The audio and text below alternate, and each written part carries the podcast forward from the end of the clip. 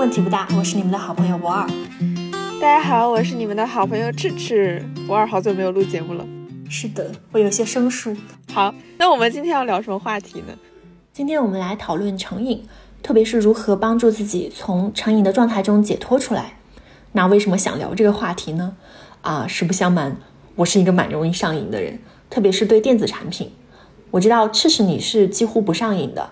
但是我相信，像你这样的人在人群中是凤毛麟角。更多的朋友还是和我一样，总有那么一些事儿让我们觉得无法自控。比方说手机，我相信大家可能都有过这种体验，就是当我们关掉屏幕的时候，会体会到一阵焦躁和失落。而且仔细品味一下，其实之前屏幕点亮的时候，我们也没有觉得多快乐，但是仍然放不下。那我一直是很清楚，我使用手机的方式是有害身心健康的。嗯，我我我老实的承认我对手机上瘾。但是最近两周呢，我的生活里面发生了一些变化，一些可喜的变化，就是每天我能够把刷手机的时间控制在半小时以内，就相当于我除了呃回一些微信消息，还有其他的一些必要的活动之外，我几乎就不看手机了。与此同时，我快乐了非常多。哎，等等一下，是快乐了非常多，听起来这个是 痛苦了很多的。确实，这个事情是很有意思。就是脱离上瘾状态之后，我的头脑变得更清晰，有了更多的掌控感和新发现。比方说，这周在为新节目做研究的时候，我就意外发现有一位专家的播客和书，他们很清楚的去解释了我这两周变化的背后原因，就是我给自己来了一轮 dopamine fast，多巴胺节食。那如果有听友和我一样曾经处在成瘾的状态里面，也可以透过这种方式来改善自己的肤质。刚刚说的这个专家叫做 Anna Nemke，安娜呢，她是斯坦福的教授，也是一位临床的精神科医生。她在斯坦福一个专攻成瘾的诊所工作，今年应该是五十七岁。嗯，就是一个背景很厉害的人，而且而且成瘾的这个主题也是他最擅长的一个领域。就是他那个诊所呢，主要就治疗咱知道的这些物质成瘾啊，像是呃吸毒、抽烟、喝酒，还有行行为成瘾，比方说游戏、赌博、购物，还有性啊，以及相关的并发的这些焦虑、抑郁等精神疾病。对，所以安娜这个人到底怎么着，让你觉得她很特殊，给你很多的启发呢？就是我们说成瘾这个事儿，威力有多大呢？相信大家自己都有一些体会了。然后安娜本人作为一个专攻成瘾治疗的医生，她也曾经就是强烈的成瘾了。当时是在她四十岁出头的时候，也就是差不多零八零九年，那个时候呢，她的事业已经很成功了，她已经是这个诊所的主任了，然后婚姻也挺不错的，孩子也很健康。但是这个时候，她突然间对有一种。看似纯良无害的东西上瘾了，就是言情小说。具体来说，他最开始是对《暮光之城》上瘾了。这是你看过《暮光之城》吗？不算看过，看过一小段。我虽然没有看过《暮光之城》，但是我这个系列是鼎鼎大名，肯定是知道的。总而言之，《暮光之城》讲的是一个人类少女和吸血鬼恋爱的故事。那他是怎么样迷上《暮光之城》的呢？那个时候他的孩子上小学，所以有一天他送孩子去呃上课的时候，就看到有一群妈妈在那边笑得特别开心。其中有一个是他的朋友叫梅根，然后安娜就过去说：“哎，你们这儿有什么好玩的呀？”然后梅根就说：“是这样的，我最近一直在读一本很棒的言情小说，然后读完了之后呢，我就想去买续集，结果我去书店到处找都找不到，最后我去问老板：‘嘿，老板，这个《暮光之城》的续集在哪儿？’”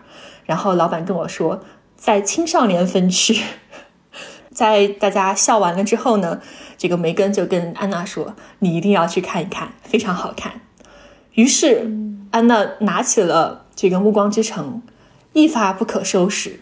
她在读书的时候忘记了时间，也忘记了自己。安娜就迅速的把全系列的四本书都看完了，然后她就觉得太爽了，我要再来一次，所以她把整套书看了四遍。后面看的时候就觉得，嗯，还是挺愉快的，但是就没有第一遍看那么愉快了。然后他就开始变成了一个吸血鬼类型小说的深入的读者。读完了吸血鬼小说之后，他不满意，他去读狼人的小说，后面读女巫的小说。总而言之，他成了一个超自然言情小说的超级粉丝。我觉得这个类比到中国的话，可能就是比方说，你想想，零七零八年武侠小说，呃，我觉得对女性来讲，可能就是当年看了一本穿越小说之后，然后成为了一个晋江迷。这个故事我第一个想到的是，因为你第一句说他是一个治疗成瘾的医生，然后他本人也会成瘾啊，果然精神科医生最擅长治的就是自己的病。嗯，有道理。但是哦，作为一个四十多岁在斯坦福工作很有地位。的妈妈，她并不想让别人知道自己热爱看言情小说，还是很有失专业性的。对，所以说呢，这个最开始就还是有一点点限制他读小说了。比方说他在家的时候，他会把那个书藏在另外一本更大的书里面，所以别人他的家人看他会觉得他在读一本医学著作。一些青少年标准行为出现在了这个四十岁的成年。学者身上，成功女性。然后呢，很快这种这个羞耻感就被他的朋友解决了。他朋友跟他说：“你知道吗？现在有亚马逊出了一种电子阅读器，叫做 Kindle。你用 Kindle，别人是不知道你会看什么的。”于是他就买了 Kindle。然后呢，他发现亚马逊真的是一个很不错的企业，就是他会根据你读的书给你推荐更多的类型。所以在这些言情小说触手可及的时候，安娜最后发展到了一个地步，每当她读完一本，她就去再来一本。她不想做其他的任何事，甚至于她在工作中，或者说在跟孩子和老公相处的时候，她都有点心不在焉。她就希望这些事儿赶紧结束，让我重新回到言情小说的怀抱当中。在数量上面，她需要越来越多的小说；在这个内容上面，她慢慢的发现自己的口味变重了，就是最开始的这些。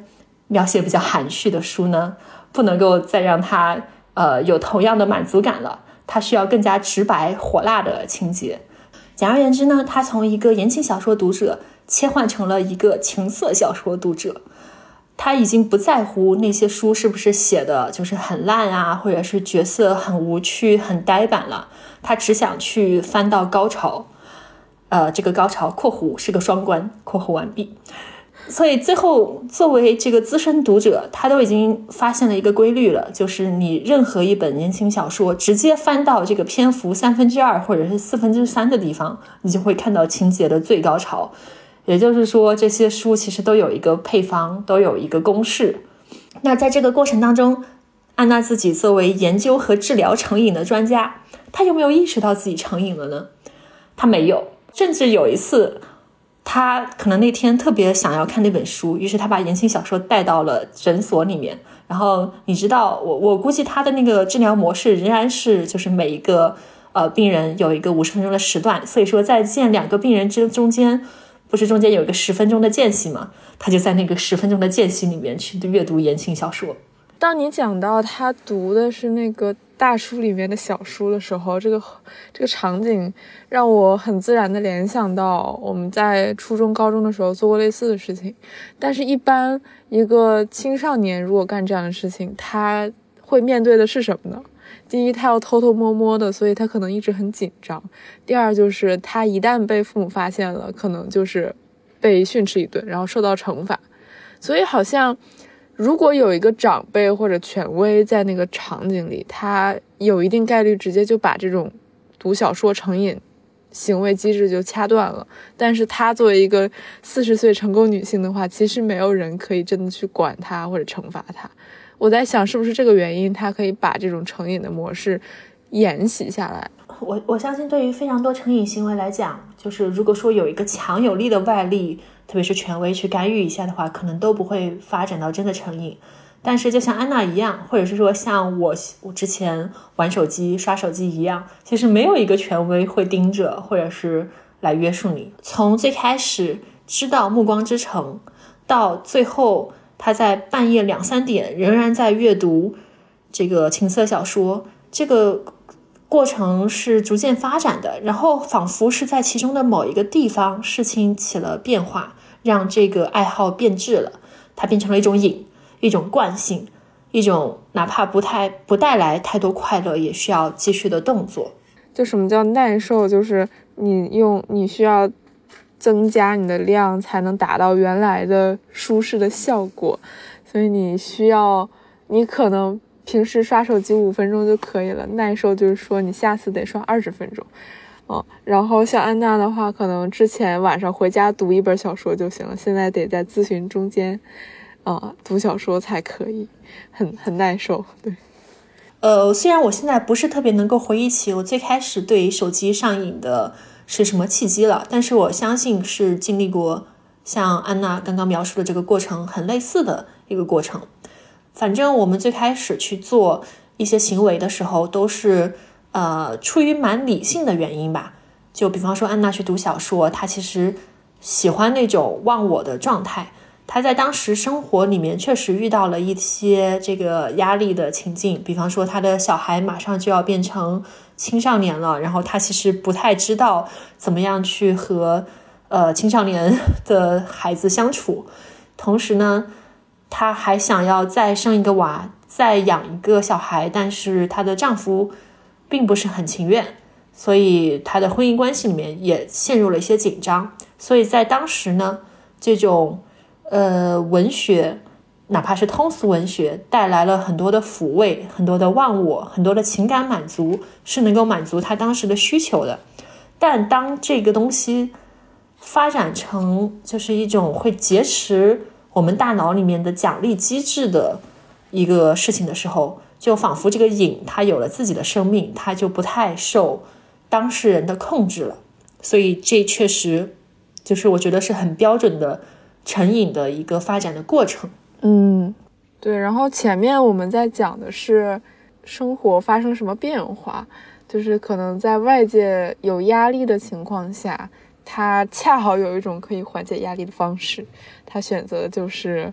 读小说，如果我们用应对的这个角度来讲，他的应对方式，帮他逃离了痛苦，然后整个事情就一发不可收拾，然后强化了他这种应对方式。我们说应对其实是有情绪应对和行为应对，就是说你要么是直接解决问题，要么去解决面对问题时候的情绪。然后他好像是习惯了一直在解决情绪，所以就这个问题就一直在逃避。嗯，我觉得可能是他这个机制慢慢强化来的一个行为方面。我觉得逃避问题、解决情绪是很扎心的八个字。我相信可能很多听友和我都是在，就是时不时的会陷入这种状态的。我们当然知道头脑中这个神经过程是很复杂的啊，但是。我觉得他有一个比喻呢，还是挺形象，然后比较简单好记忆的。就他认为我们大脑里面其实有一个跷跷板，你可以想象一个跷跷板，啊，一端是痛苦，一端是快乐。然后当这个跷跷板两边平衡，跟地面平行的时候，处于静止状态嘛。然后呃，神经科学家会把它叫做内稳态，或者说叫体内平衡，那个英文是 homeostasis。而当我们体验到快乐的时候，比方说我去吃一口美味的黑森林蛋糕，那快乐这一端呢，就相当于是有加码。就是刚才不二说的这个部分，我还是很认同它平衡的这个概念的。嗯，而当我们经历痛苦的时候，跷跷板就会啊倒向另外一个方向。大脑呢，总是在尝试用一种机制来调控。这个跷跷板，它最重要的一个原则是尝试保持平衡，也就是回归到那个内稳态。比方说，我在快乐的这端啊，我有做一些事情可以加码，比方说吃巧克力啊、刷手机、看小说、玩游戏，甚至购物。快乐这一端的跷跷板就压下去了。然后这个时候呢，仿佛就是我们头脑里面有一群叫小精灵。对应的到了另外一边，他们尝试把这个跷跷板恢复，而且恢复到平衡还不够，他们要差不多施加同样的幅度，让这个跷跷板对称的，这个就是你之前体验到多少快乐，你现在就要还多少痛苦。呃，我觉得这个模型稍微有一点点粗糙，但是它的意思，呃，大概是可以帮助。就是大家来记忆或者理解的，在这个过程里面会涉及到很多复杂的神经调控机制，包括我们熟知的一些激素，像多巴胺、内啡肽、这个血清素啦，就是它们肯定是共同的作用来尝试这个保持住这个稳态的。就比方说我去刷小红书，我非常开心，这个小红书首页一下拉，就有各种各样的呃好玩的笔记，里面的人说话都很好听，个个都是人才，至少算法筛选到你首页的那群人似的。啊，然后那这样的话，你就看一条就觉得很快乐，然后往下滑很快乐，再往下滑很快乐，然后这个时候呢，你头脑里面就不断的分泌多巴胺，让你想要看更多、看更多、看更多。但是因为多巴胺分泌太多了之后呢，它其实也有自己慢慢的回到基线水平，甚至它要在这个回落到一个多巴胺 deficit，这个 deficit 应该叫什么？多巴胺短缺吧。甚至它还要滑到这个多巴胺短缺的状态，多巴胺短缺的状态是很难受的。所以这个时候呢，呃，如果说我放下小红书，我可能就要忍受一会儿这个难受的情绪。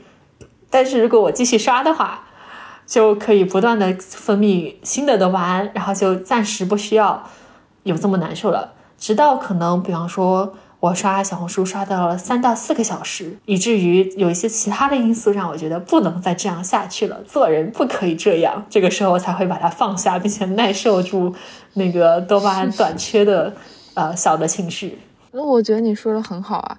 然后你说这个多巴胺，我刚才突然想到，你说万一之后发展的更高级一点，人可以直接往脑子里注入多巴胺，那是多么恐怖的一件事情。如果我没记错的话，这些现现有的毒品，它的分子结构和多巴胺是非常像的，其实就约等于往脑子里注入多巴胺了。嗯，所以说我们现在这个很多的成瘾的问题，并不是因为我们这代人意志国外薄弱，或者说世风日下了，道德败坏了，而是因为我们这个科技发展的特别迅猛，然后在当今世界。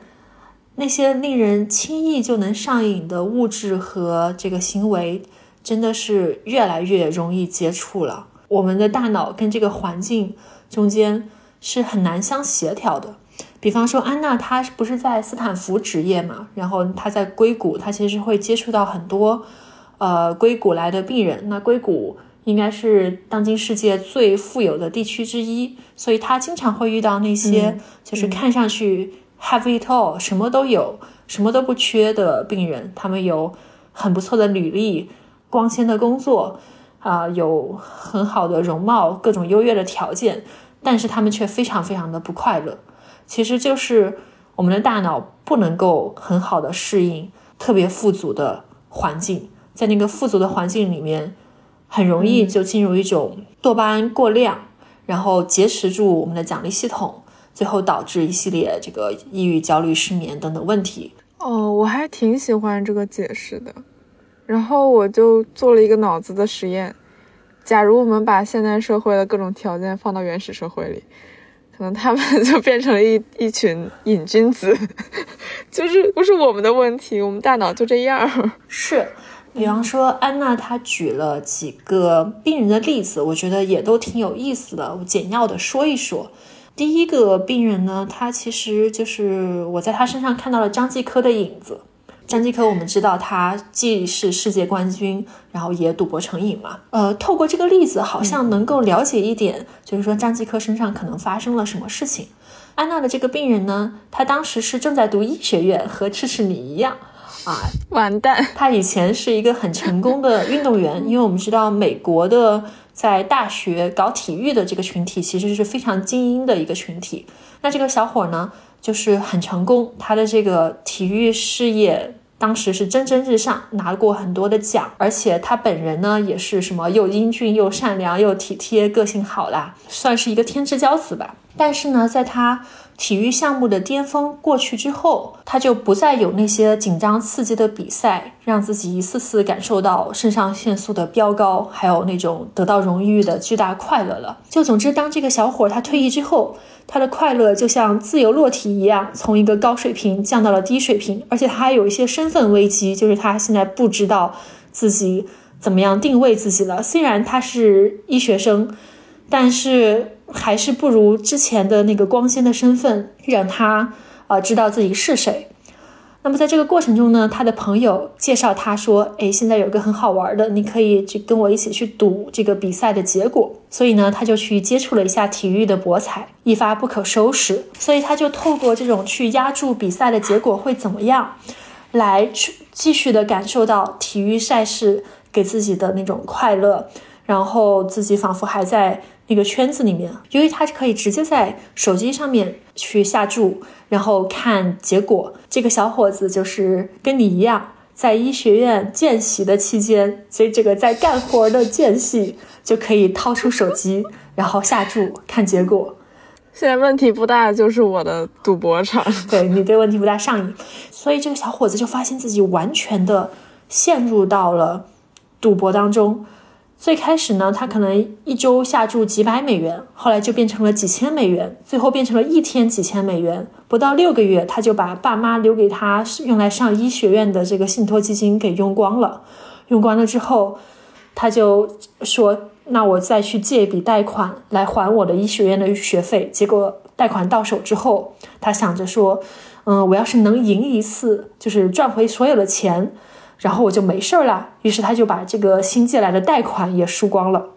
所以当他来见安娜的时候，他就是在这么一个很糟糕的状态当中。对我就觉得透过他的例子，我还觉得挺能够，就是有点理解。也许我们知道的一些很知名的运动员，他们沉迷赌博，可能是因为什么？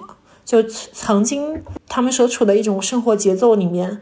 那个快乐太巨大了，很难。呃，退役之后的平常的生活当中，有什么东西可以与那个匹敌？就有关于赌博，我能感受到的是那种刺激，因为你在下注之前，下注的时候，你并不知道自己会赢还是输，然后那种不确定的感觉，其实就让人特别兴奋。还有一种赚大钱的可能呢，你就你专门漏掉啊？对，就是你有一定概率就对。你漏掉了它最吸引人的地方，我觉得支持你的脑回路确实有些神秘。我觉得敢赌的人啊，他敢，他可能同时也是个聪明人吧。因为我不是赌，我不是赌徒，我不知道。就是你肯定知道，你更大的概率是输。但凡聪明的人都知道，对吧？他是抱着一丝的侥幸心理去赌，看他能不能赢回来。就难道不是失败带来的那种恐惧感也是存在的吗？我觉得去赌的人一般都会觉得自己比别人更优越一些，应该能赢钱，不会有人抱着我一定会输的想法或者我大概率会输的想法去赌的。就是他一定会觉得自己要么更优越，要么更幸运。比方说这位运动员，这位前运动员，他选择去赌体育博彩，可能就是内心觉得我在这方面有 expertise 呀，我懂这个，我有专长啊。那在这个成瘾的例子里面。我们看到有几个反复会出现的要素，分别有四个啊，就是数量、可得性、强劲和新颖。呃，我们就还是用安娜看言情小说这个例子来举例吧。啊，我喜欢这个例子。首先是数量，呃，他会发现自己需要更多更多的小说来满足自己，呃，对于小说的这种喜爱。第二个是可得性，可得性呢，就是当我们我们知道，在最开始，他由于对于被别人知道自己在看言情小说还是挺羞耻的，所以说这个其实是限制了他的阅读，他不能够在有别人在场的时候，就是那么肆无忌惮的去读，而且呢，就是去线下买本书还是有一定成本的。当 Kindle 问世的时候，这个小说就突然间可得性非常强了。有 Kindle 之前，可能他要去找新书也没有那么容易，还得专门去趟书店，或者是找同号来推荐。但是有 Kindle 之后，算法就能够推荐他会喜欢的新的作品。就像我们现在在每一个稍微大一点的社交网络上面都能够体会到的，AI 猜你喜欢实在是太厉害了。对这个感觉，在戒酒的例子里面，就有很多。人从戒酒的那个地方出来，路上就碰到一酒吧，然后就进去了，然后就复吸了。没错，可得性太高了。没错，然后像比方说赌博成瘾的那个例子，如果说赌博必须要每天还是要去线下的那种体彩投注的地方的话。可能就是他也不会发展到一次性就掏出几千刀，然后让博彩的老板这个目瞪口呆，可能也很难。但是它可以完全在手机上下注，而且可以在这个手术与手术间隙就掏出手机下注的话，这个可得性 就完全不一样了。我可太懂了。啊，然后下一个要素就是强劲嘛。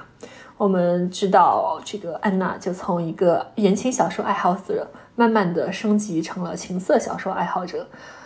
然后最后一个要素是新颖，就是这个新颖呢，比方说除了看完吸血鬼小说、看狼人，还有包括这个情色小说内部也是有各式各样的花样翻新的。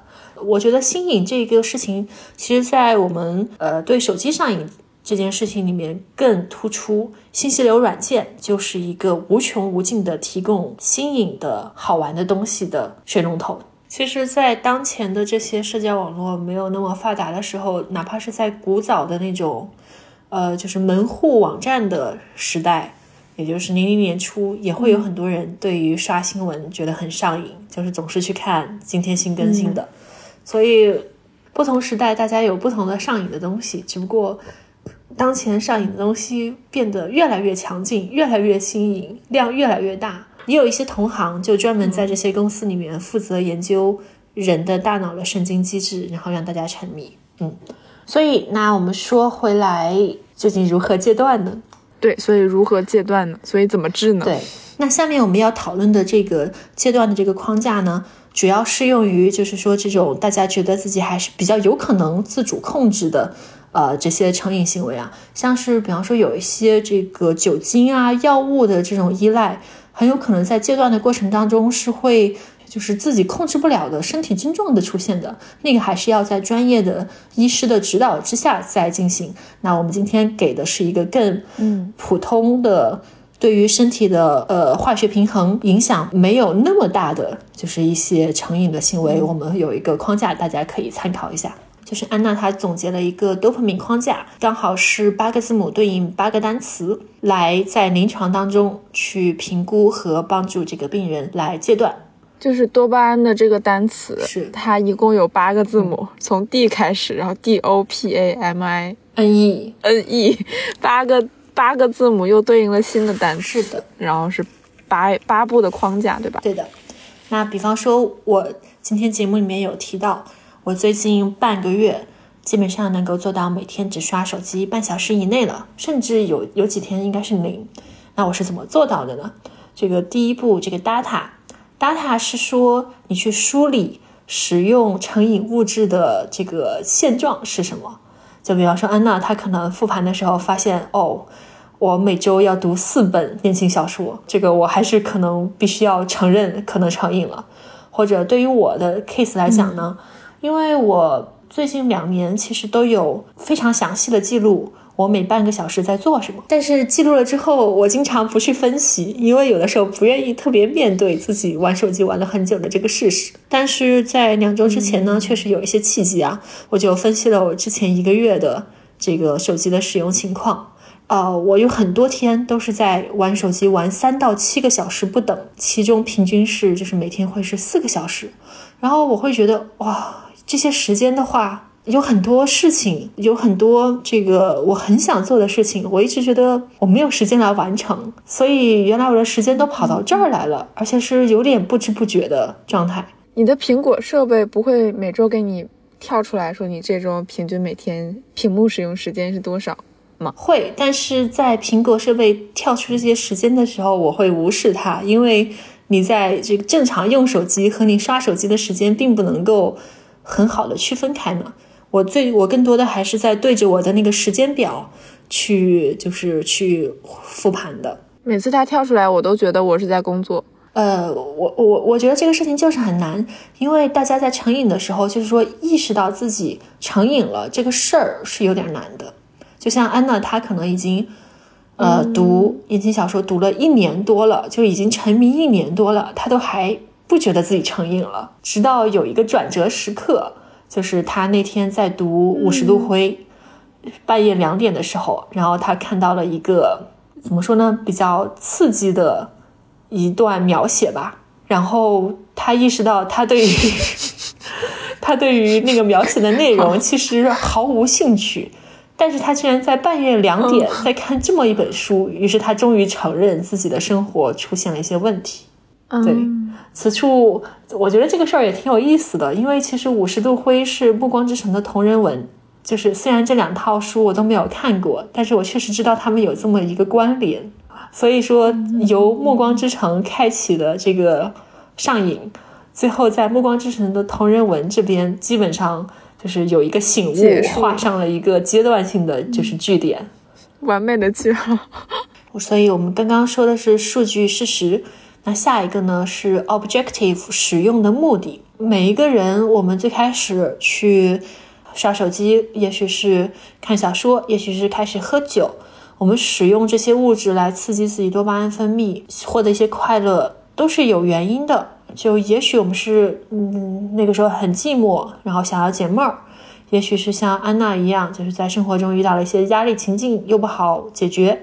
然后对我来讲的话，我可能。是觉得手机太有趣了，然后也许有的时候可能我觉得很常会出现的一个场景是半夜睡不着，然后睡不着，辗转反侧真的很痛苦，然后干脆拿起手机去玩一玩。我们要去回头去想一想，我做这个行为最开始的目的是什么？我一般都会采用睡觉的方法来逃避现实。嗯，所以你好像是对睡觉有一点上瘾的。对 我们最后发现苍天没有饶过谁，这是最后在节目的接近尾声的部分承认自己还是有上瘾。对，那这样的话，我们知道了自己的现状是什么，然后当初是为什么要来做这个行为的话，接下来可以仔细想想，呃，我这种行为究竟给自己带来了什么坏处，也就是 problem dopamine 里面的 P。对。对于安娜来讲的话，她其实就损失了很多和家人相处的时间，而且跟家人、病人相处的那些时间质量也很堪忧。对于我来讲的话，就是玩手机严重挤占了我去做一些有意义的事情的时间，而且甚至包括我前段时间没有怎么参与创作播客，也跟这个是有一定的原因的。对，以至于我今天感觉我讲话都有点生涩。我想说，安娜好像。听起来还行，就本来医生不是一个很轻松的工作，但是他好像只是影响了他跟家人和病人相处的时间，就没有更严重的结果。呃，我刚刚想说的是，就是他会在那些相处的时间里面心不在焉。哦，心不在焉啊，但是他还是在相处。对，因为他确实其实有一系列的比较优渥的条件嘛，所以并没有发展到很坏的地步。然后，所以说知道问题之后，那么下一步。去戒断，这个戒断呢，呃，有个名字叫 dopamine fast，fast 是节食的意思嘛，嗯，所以你可以把它理解为多巴胺节食。我们想要去恢复自己的一个内稳态，想要把自己头脑里面对多巴胺、对于这种奖励、对于快乐所有的这些东西的反应调回到一个不上瘾的状态，调回到一个更自然、更舒适的状态的话。我们必须得要就是离开这些成瘾物质足够长的时间。那什么是足够长的呢？呃，根据安娜的临床的经验以及一些相关的研究的结果，一般来说是一个月。你在戒断的这一个月当中，你前两周会出现那种戒断反应。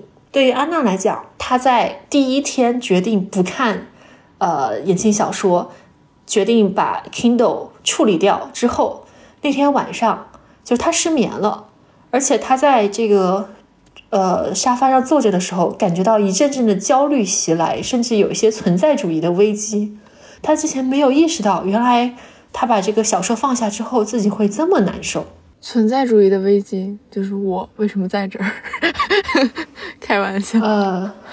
就是他内心会充满了恐惧和焦虑感，有的时候你会有一种不知道，就是突然面对现实。对，而且有的时候你会觉得，呃，有这种这种恐惧和焦虑好像没有一个明显的由头，这种时候我们把它叫做存在主义的 焦虑和恐惧。所以那个时候他也很惊讶。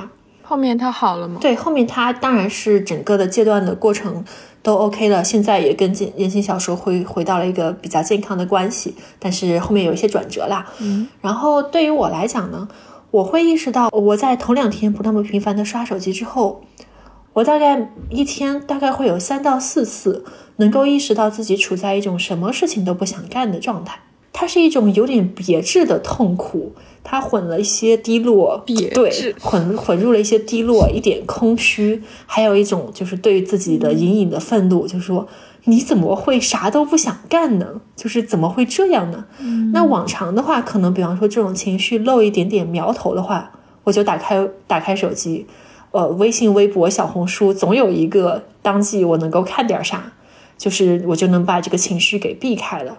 但是由于我决定戒断了嘛，所以我就一方面是耐受住这个情绪，然后有的时候耐受不住的时候，我就掏出我的一个小本子，我就我就翻开本子，然后再新开一页，在最上面写“与情绪做朋友”。虽然我其实想把这些情绪痛打一顿，但是暂时跟他们做一做朋友吧。然后我就把当时的那个呃状态写下来，我究竟在想些啥。基本上我就是写了个两三行，我就会好受非常多。这个时候就有足够的力量去打开我的 to do list，然后挑一个最感兴趣的开始做。它就有一点点像是车启动，就是你车最开始启动的时候，一旦能够发动起来，后面就会比较顺畅了。然后每一次都是这样的，虽然那几天每一次我都知道，就是一旦我等一下投入那个事情，我就会觉得很。很顺畅，呃，有心流，淡淡的那种快乐，但是它并不妨碍我那几天确实，呃，时不时的还是有体会到这种我什么都不想干的讨厌的状态。那对面对他们呢，其实就是要耐受一下。就是为什么要耐耐受这个事情呢？他还是会，呃，给到奖赏的。就是虽然这个奖赏来的稍微慢一点，阶段的最开始，也许是几天，也许是两周。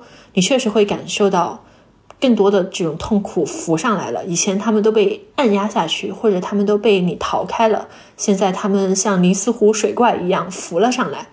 但是如果你能够挺过前两周的话，到后两周的时候，你就会发现自己的状态会越来越好，感觉会越来越好，因为你的内稳态慢慢恢复了之后，你就更能够从那些比较小的奖励里面去获得快乐。比方说，安娜以前可能需要看一些特别刺激的。这种情节，对吧？他才会头脑中感到乐趣。但是现在，也许他更能够，比方说散步的时候，觉得一阵风吹过，都觉得嗯，很快乐啊。我经常会觉得走在外面，走在商场里，就哦，我好快乐，因为我没有在工作。对你，我已经被训练成了劳工了。你你的 case，我们后面可以在就是。呃，另外一类策略，也就是主动给自己找点苦头吃那块儿，我们可以详细展开。真的有这种策略？对，这个策略真的很好的。但是我们现在先把这个多巴胺的东西讲完。欢迎大家来学医。都 笑笑死。对，所以就是以安娜她的临床经验来讲呢，经常比方说有一些呃。成瘾的病人，他们来找安娜的时候，其实不是说我想治成瘾，而是说我很焦虑，或者说我很抑郁，甚至有一些是构成临床诊断的嘛。然后安娜会建议他们先做一个这样的四周的 fast，四周的节食。呃，也许以前是在打游戏，那么先把游戏彻底戒掉。然后也许之前是在抽大麻，那么先戒掉四周的大麻。基本上很多时候就是四周之后，只要这个病人能做到，他们回来的时候。状况，啊，就是原来的那些焦虑的、抑郁的情绪，可能都已经少了一大半。然后类似的，也有一个叫做马克舒克特的科学家，他以前做过一个实验，就是他呃，当时有一群病人都是成年男性，又酗酒又抑郁，就是都构成抑郁症嘛。然后实验里面呢，是不是让这些病人住院，然后除了戒酒，其他的一律其他的治疗都不给。结果一个月之后呢，百分之八十的人就是他的症状就已经不再符合抑郁症的标准了，可以视作他就好了。哦，所以他调节了大脑的那个神经递质的平衡。所以我是决定我的阶段至少再持续两周，然后两周之后我要再评估一下，也许把它延长到八周。对，然后八周之后再评估一下，也许延长到一年。那你还会恢复？刷手机没有限制的生活吗？我我还是相对来讲比较谨慎，我觉得我应该不想把那个限制解除掉，因为我对自己是有自知之明的，我知道自己容易成瘾。呃，前面其实你有说过，你从来没有下过抖音，是因为自己就是对那个东西不感兴趣吗？我基本上也没有怎么用过短视频，不是因为我不感兴趣，我还是刷过，然后也知道那个东西是很好玩。我不用的原因是因为我知道我很容易被音乐洗脑，就是那些洗脑神曲非常容易在我的头脑里面扎根。我在高中的时候，呃，我们当时宿舍里面的那个起床音乐，有的时候会放凤凰传奇，或者是说有的时候我路过广场舞会听到一些神曲，然后那些神曲就会在我学习和考试的时候，在我的头脑中不断的回响，所以我知道我是有这个特质的。我的手机上面就基本上没有抖音和快手这两个软件，然后视频号的功能也是关闭的。就是我知道自己肯定不太能抵抗，所以就直接从源头上切断了。啊，那么说到这种从源头上切断呢，就也再说一下我们现在说的这个戒断啊。戒断的时候需要一些自我约束策略，就这个事儿不是能够光靠意志力就能戒断的，你必须要想一些办法约束自己，不要进行你之前习以为常的这件事儿。比方说，对我来讲，刷刷小红书，就是就是你不能说今天我今天我戒断了，今天我戒了，然后我就戒了，就没有这么简单。是的，得做一些规划。是的，就就还是挺难的，不然大家就都戒了。呃，或者说你从另外一个角度来讲，戒烟是最简单的事情，我每天都戒一次嘛，对吧？对，说今天是第零天，明天也是第零天。那把玩笑放一边，策略的话，我觉得主要还是两类啊。物理上面，你在空间上面与你成瘾的那个东西隔绝，你就是奥德修斯本修斯啊！你知道你会马上乘船路过海妖，而海妖实在是太迷人了，所以说你决定把自己绑起来，避免被海妖的歌声诱惑住。那对于安娜来讲呢，她把 Kindle 处理掉了之后，这个问题就这个阶段就容易了很多。那对我来讲呢，朋友们、亲人们。现在我的手机和 iPad 上面没有任何成瘾性的 APP，包括但不限于小红书、微博、豆瓣、B 站等等等等哦啊，还有微信朋友圈我也是关闭的。然后如果说遇到了一些特殊情况，就是非用不可，比方说我要去查一个这个健康相关的东西，我必须要用一下小红书看看大家都是怎么处理的，那我就先安装。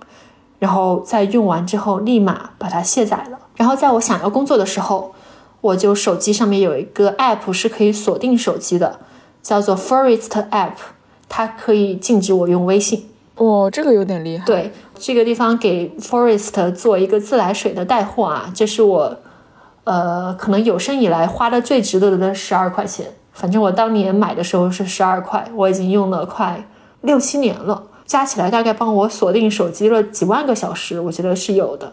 这好硬核呀，这个带货。而且我有的时候，我现在最近有的时候在 YY，就是如果 App Store 也会出一个年终总结的话，他可能会给我写一个年终总结，说您今年一共卸载小红书八十三次，豆瓣七十六次，您一定是对这两个 App 爱的深沉。嗯，你过去一年啊，有一次凌晨三点半卸载了小红书，那天晚上一定很特别吧？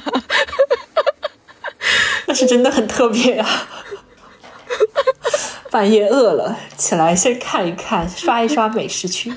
OK，所以刚刚说的这个是空间的策略，下面有一个时间的策略。时间的策略呢，就是你把你的使用限制严格限制在某一个特定的时间，比方说。我也跟吃屎一样，我很爱刷问题不大的评论区。我以前有的时候可以一天刷五到六次的，但哪怕是在我们很久没更新之后啊，所以说这个听上去是不是还是挺像成瘾呢？但是现在呢，我就觉得我应该放下，也要放下这个执念，呃，但是我又还是挺想看的，也很想有的时候能够及时的给到大家一些答复和交流。所以呢，我现在就每天给自己留了一次看评论区的机会。然后那要怎么样？严格要求自己是一次呢，就是我有一个单子是打卡的单子，我每天用完这个 quota 之后，我就在当天那个格子里面打完卡，一这样就没有第二次了。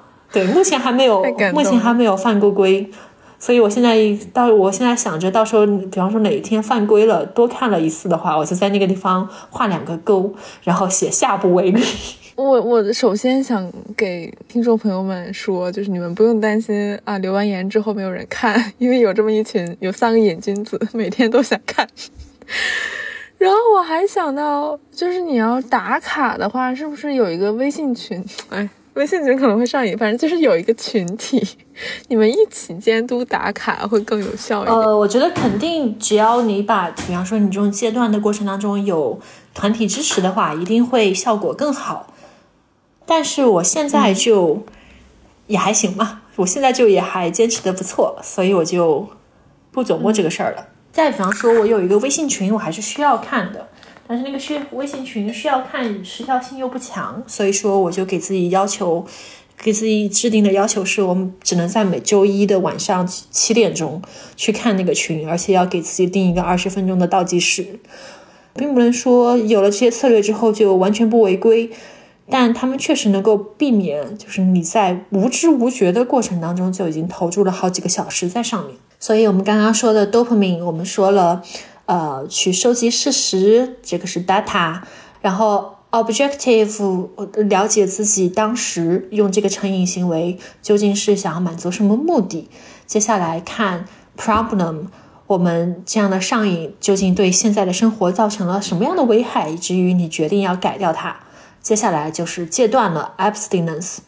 那下一个呢是 M，M 是 meditation，正念。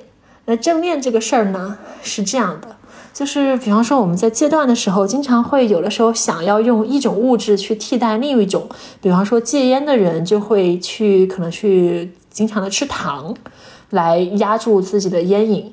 但是这样做就是说用一种物质来替代另一种，用一种上瘾来替代另一种。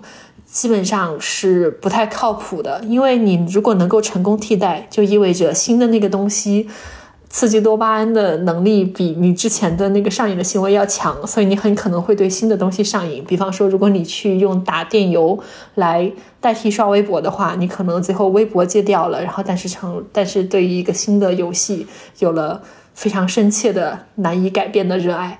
对，所以说，那这个过程中。更好的做法其实就是去跟那个痛苦相处一下，去忍受这个痛苦。我对我来说呢，呃，我的一个背景信息就是我这一段戒断的特别好，也是因为我最近正在做正念八周练习。我是自己练，有一个本书叫做《八周正念之旅》，它是用的是那个 MBCT 的框架，然后它是一本工作手册。我以前曾经有就是自助练过一次。然后大概隔了，现在隔了很久之后，我今年我的新年愿望是我希望能把正念捡回来，所以我就是在开年决定自己要在这八周每天抽这么一个小时去练习正念，然后按照他的那个框架去练。你觉得这本书推荐吗？非常推荐正念的那本书。它的副标题叫做《摆脱抑郁与情绪压力》，然后它实际上是正念认知疗法的一本工作手册，就是正念认知疗法的那三个人写的。然后它其实最主要，呃，适用的人群是呃曾经得过抑郁症，然后在复发阶段的人。然后对于我来说呢，我是一个。很容易情绪低落，我有一定的抑郁气质，而且我还挺焦虑的，所以说就是对我来讲，正念的这套也是挺不错的。然后还有一个原因是卡巴金的那一套正念减压也是 MBSR，MBSR 的那个叫什么？MBSR 对，正念减压也是八，那个是最早的八周课程，但是那个八周课程市面上没有特别好的自助的工作手册，所以说这也是我选择 MBCT 的原因。呃，我整体上来觉得的话，就是推荐给大家。对，推荐给但凡是有决心想要去，嗯，就是稍微深化一下自己的正念练习，然后愿意每愿意连续两个月每天抽一个小时练习才行。哇，这个还是很大的投入。是，所以我刚好这个是合并了我的新年愿望嘛，所以那么这样的话，我的。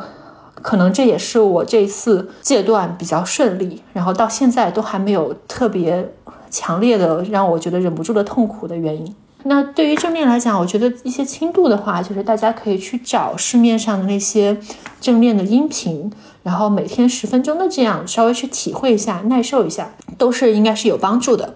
哦，我还有一个就是更多的联想在于，就是我觉得上瘾经常有的时候是我们从自己的身体里面逃离出去了，而正念就是一种你去跟当下的自己相处，你真的真的就是直面当前此时此刻的境地，所以它跟上瘾确实是挺相反的两种状态。嗯，对，所以你有更强的这种正念的能力的话。应该也是能够比较呃，让你不容易上瘾。然后，那么剩下的这个三个字母是 I N E，I 是 insight，就是洞悉。当你从上瘾的那个状态里面出来之后。你会慢慢的、清晰的意识到自己究竟之前在做些什么。比方说，我现在觉得我的时间突然间多了很多，然后我有了更多的时间去就是看书。所以，那对于安娜来讲的话，她也是在戒断之后，她才更清晰的认识到自己的生活里面究竟之前发生了什么。那下面呢，就是下一步计划 next。下一步计划的话，就比方说你做完了这种一个月的阶段，你会发现自己。有了一些改变，那么接下来是你是决定完全阶段呢，还是说就是制定一些策略，继续有节制的来使用这些东西呢？这些都是你要去思考和做实验的。实验也就是 experiment 是最后一个字母，因为如果说你不做好这种计划，然后也不去试验，呃，自己究竟。能不能够在，比方说，在一个比较轻量的限度里面保持住这种行为，也许是喝酒，也许我是刷手机，就是如果你不去这样试验的话，有可能你突然戒断一段时间之后，那根弦突然断了，然后你不仅重新成瘾，你还成瘾的更过量了，这个叫破低效应，就是那个大坝突然间塌了。这个是有可能的。那对于安娜来讲就是这样，她在戒断一个月之后感觉很良好，于是她在有一个周末又拿起了言情小说，结果如痴如醉的看了一个周末，然后在结束之后，她清醒了过来，决定说：“我戒一个月应该是不够的，我得戒一年。”那么一旦这种戒断完成之后，当我们的大脑它重置回那种比较就是说没有成瘾的状态，比较。呃，轻易的可以维持在内稳态的那种状态的话，我们其实就能够从更多的这种日常的、简单的奖励里面去获得快乐啦，像是散步啦、看日出啦，啊，我今天看了月亮，今天的月亮特别好看，然后还有跟朋友聊聊天啦，就是这些事情就已经能够让我们感受到生活的乐趣。休息、睡觉。既然我们说到。大脑里面是有这样的一个追求平衡的机制，有一个类似跷跷板的东西。那么，其实我们还可以利用这个跷跷板，给自己创造一些快乐。就是我理解，呃，我们大脑里面经常会有两种机制。第一种就是这种成瘾，然后成瘾之后，如果一旦戒断就很不快乐，或者说一旦把那个东西放下就很不快乐。这个东西呢，就有点像是你借贷消费，你 buy now pay later。就是先享受了，然后后面要还账单，很痛苦，这是一种。那么第二种机制呢，就有点像你先去存点钱，然后存够了之后，你就可以去买一个自己特别想要的东西，然后快乐，快非常快乐。我觉得可以这么说，就是第二种，就是你一直都是欠钱的，然后欠欠欠，然后终于还清了，就哦爽。就你刚才不是说，呃，我先买东西，然后借贷，然后反过来不就是我一直都是借贷的状态，我一直都是亏的，然后我努力努力，最后终于有一天我还清了，然后这个时候我快乐。你说的虽然这个道理也是相通的，但是我总是觉得从这个比喻里面感受到一些赤赤的抑郁特质啊，抑郁性人格特质，就不能想点好的吗？存钱之后买东西多么快乐。但但原理其实是类似的，好，对，所以我们知道这种，所以我把它叫做先主动找点苦头吃，就比方说锻炼就是一个很典型的。那锻炼这种先有点小痛苦，但是慢慢很快乐的这个状态，相信大家都体会过。那研究人员其实去有追踪过这个锻炼的时候人体内这个激素的变化。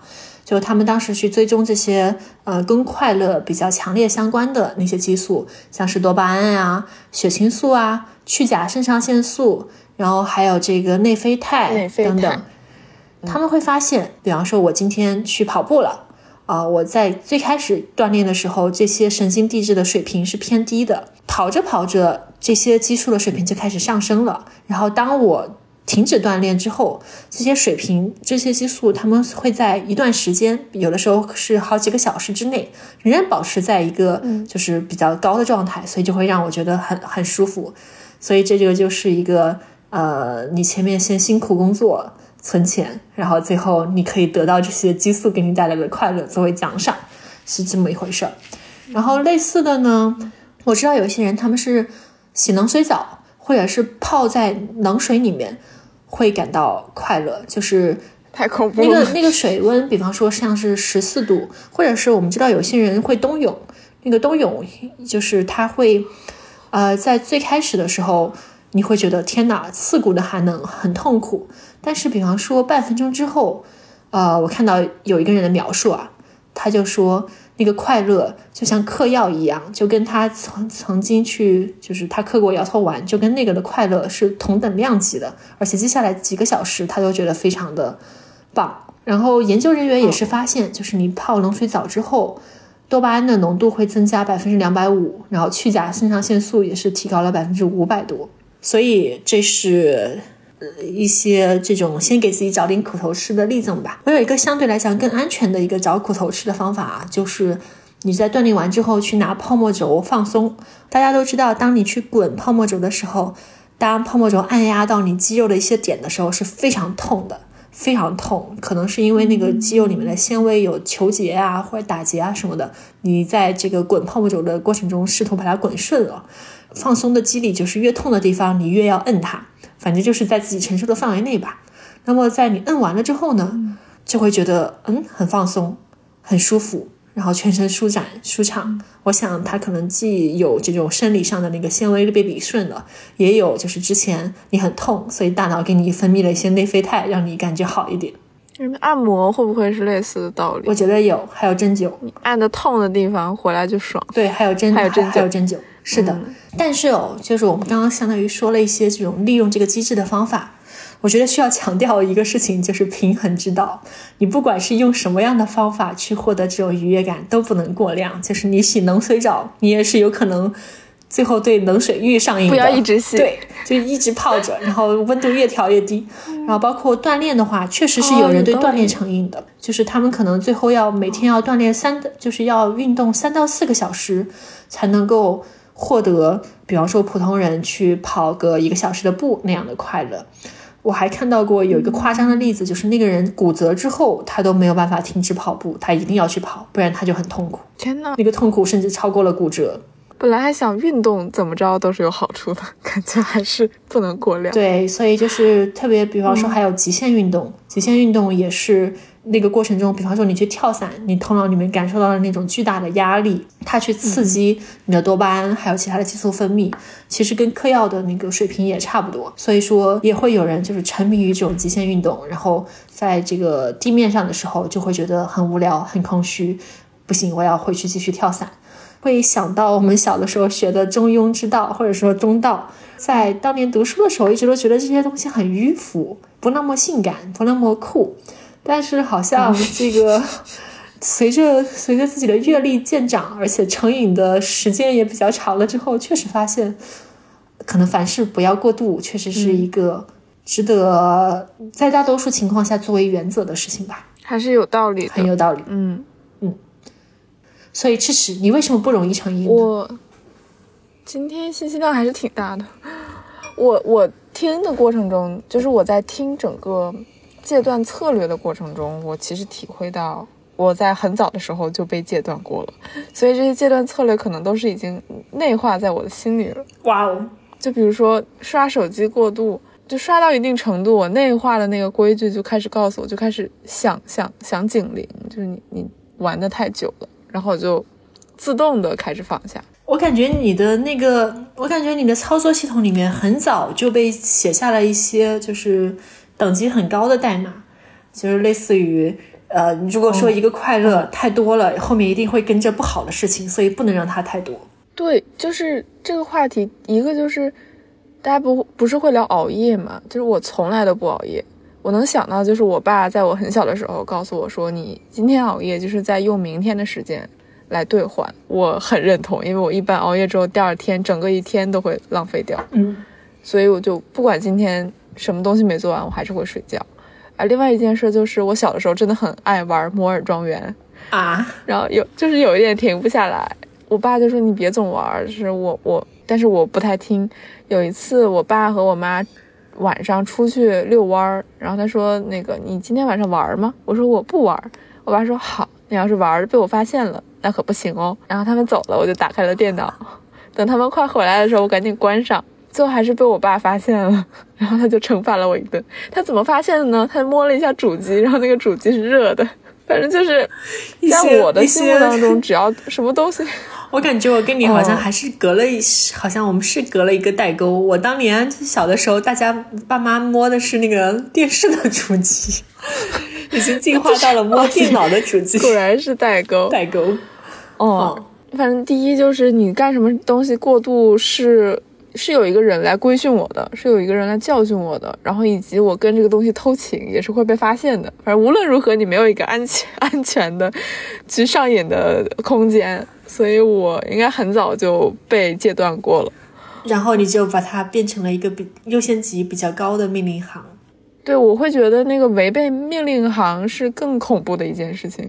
就是我知道我另外有一个朋友是，他是相当于不管是玩电子游戏还是干什么，其实都不太容易上瘾的。就是他呃生活也很快乐。然后他之所以能够做到这样不过度，是因为他从小就读了很多历史。然后他读完历史之后得出了一个结论，就是凡事不能过度。然后他就执行了啊，所以这是一个认知的 强干预。所以，我们今天聊了这个成瘾这件事儿呢，它是一个矛盾，一个冲突，是我们在亿万年稀缺的环境之下进化出来的大脑和当前这个富足、富足到有点像个诅咒的当代世界发生碰撞之后，呃，带来的一些副作用吧。我在为什么就是看看到安娜的那个分享之后，就觉得特别的。